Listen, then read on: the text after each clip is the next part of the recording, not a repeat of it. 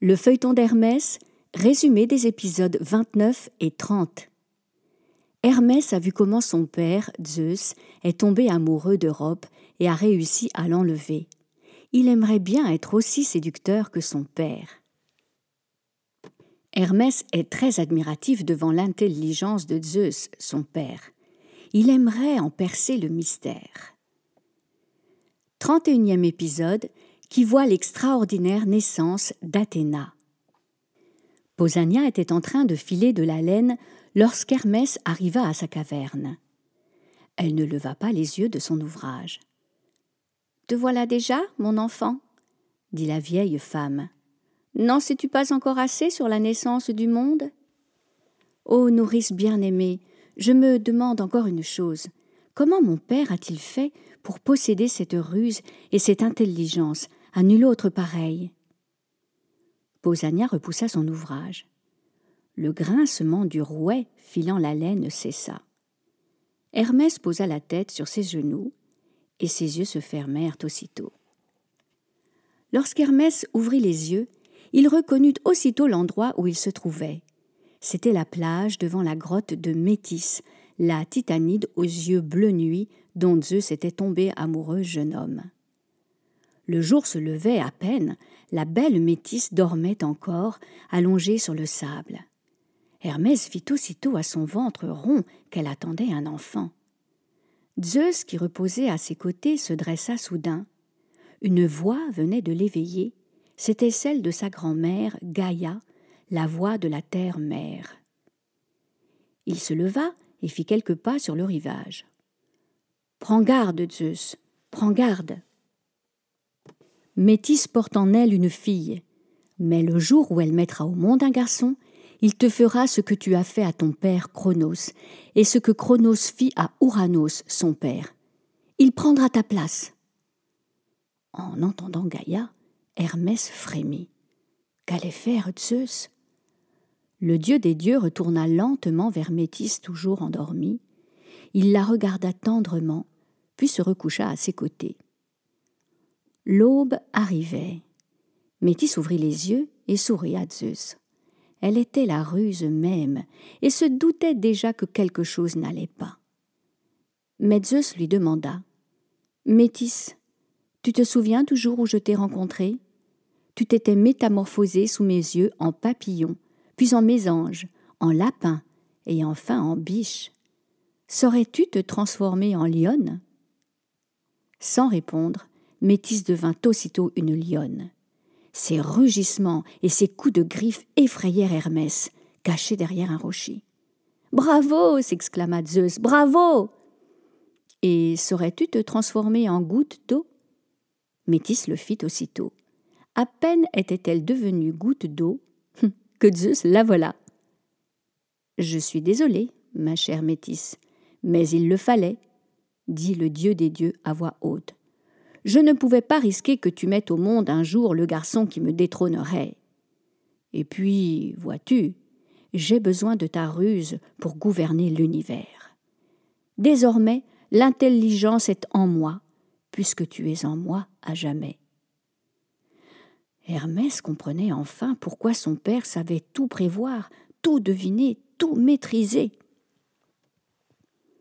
Mais son père, qui s'était assis sur un rocher, semblait souffrir soudain de violentes douleurs. Il gémissait en se tenant la tête à deux mains. Plus les minutes passaient, plus le mal augmentait. Les gémissements devinrent des cris. Ah. C'est trop affreux. J'ai trop mal. Qu'on m'ouvre le crâne pour en faire sortir ce mal. hurlait Zeus. Hermès ne savait que faire. Zeus était seul sur cette plage, et la douleur semblait insupportable. Hermès eut soudain une idée pour soulager son père. Il ne fallait surtout pas perdre une minute. Il repartit en courant chez Pausania. Bonne nourrice, je t'en supplie, il faut absolument que tu me laisses retourner dans le passé, accompagné par quelqu'un, lui dit-il. Bien, dit Pausania, mais ton compagnon devra tout oublier dès qu'il retournera dans le présent.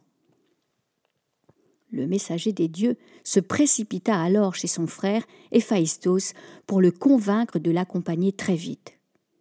Il retourna avec lui sur la plage où Zeus se tordait de douleur. Prends ta hache, mon frère, lui dit Hermès, et vas-y, ouvre le crâne de Zeus pour en faire sortir le mal. Le puissant dieu souleva alors sa redoutable hache et fendit le crâne de Zeus en deux. À cet instant, la terre trembla, et Hermès et Héphaïstos virent quelque chose d'extraordinaire. Une femme tout armée sortait du crâne de Zeus. Regarde s'exclama Héphaïstos. C'est la déesse Athéna. La jeune femme portait un casque, une lance et une armure en métal. Elle se tenait droite et posait un regard fier sur le monde autour d'elle. Zeus semblait totalement soulagé. Il ne jeta pas un regard à Hermès et Phaistos et prit dans ses bras la jeune guerrière. En voyant Zeus serrer Athéna contre son cœur, Hermès comprit pourquoi Athéna serait toujours la fille préférée du maître de l'Olympe, Zeus. Zeus l'avait mis au monde lui-même. Hermès et Héphaïstos repartirent discrètement. Hermès ignorait qu'une autre rencontre extraordinaire l'attendait. 32e épisode où Hermès rencontre Prométhée. Ce qui plaisait beaucoup à Hermès, c'étaient les grandes fêtes de l'Olympe.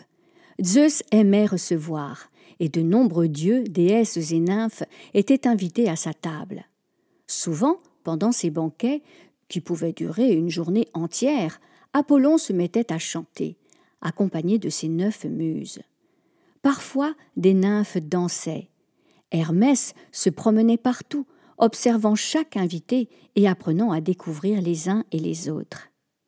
Un jour, son attention fut attirée par un invité bien différent de tous les autres. Le nouveau venu portait des cheveux longs qui lui tombaient sur le dos. Son visage était plein de noblesse. Ses sourcils noirs et épais surmontaient deux yeux perçants qui ne se baissaient jamais.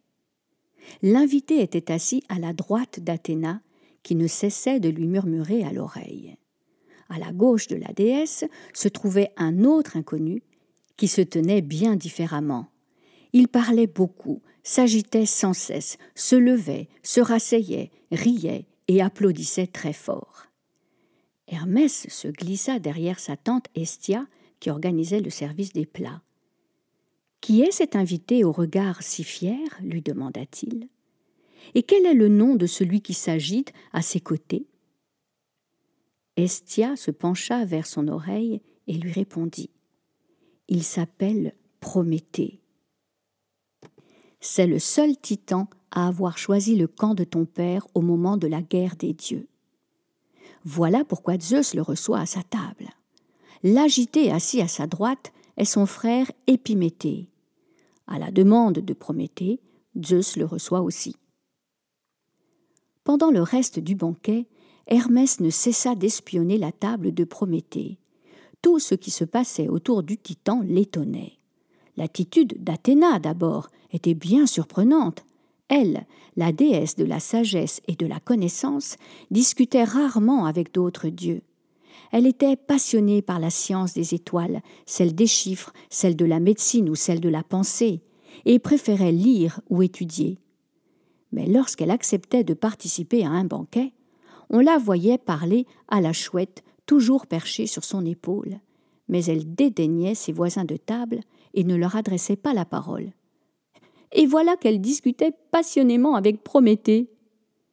Hermès n'entendait pas leur conversation, mais il voyait le visage d'Athéna s'animer, il voyait les yeux de Prométhée pétiller. Plusieurs fois, Hermès les surprit tous deux penchés sur un manuscrit, en train de griffonner des formules mathématiques. Pas de doute, Athéna avait enfin trouvé quelqu'un de suffisamment intelligent pour partager son savoir.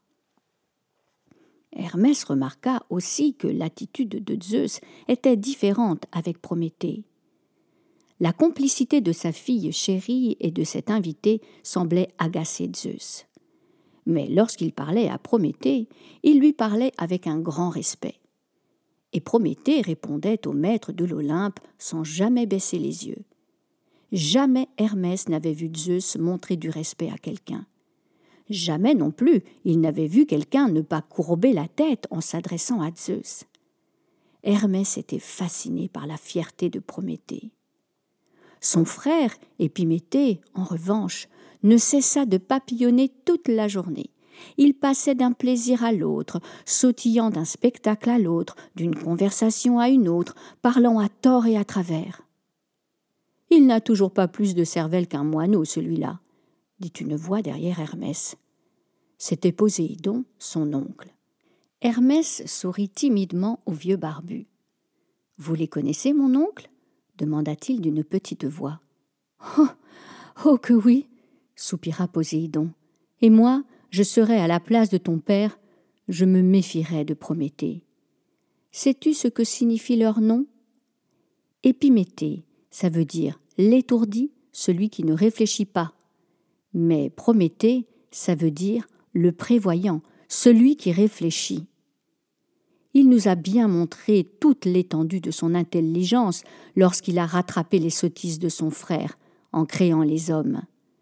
Mais Prométhée ne se soumet pas facilement à l'autorité. Zeus ferait bien de s'en souvenir. Sur ces mots, Poséidon s'éloigna. Hermès tremblait d'excitation. C'était donc Prométhée, et non son père qui avait créé les hommes. Hermès quitta aussitôt le palais et prit la direction de chez Pausania. À suivre. À demain les petits loups.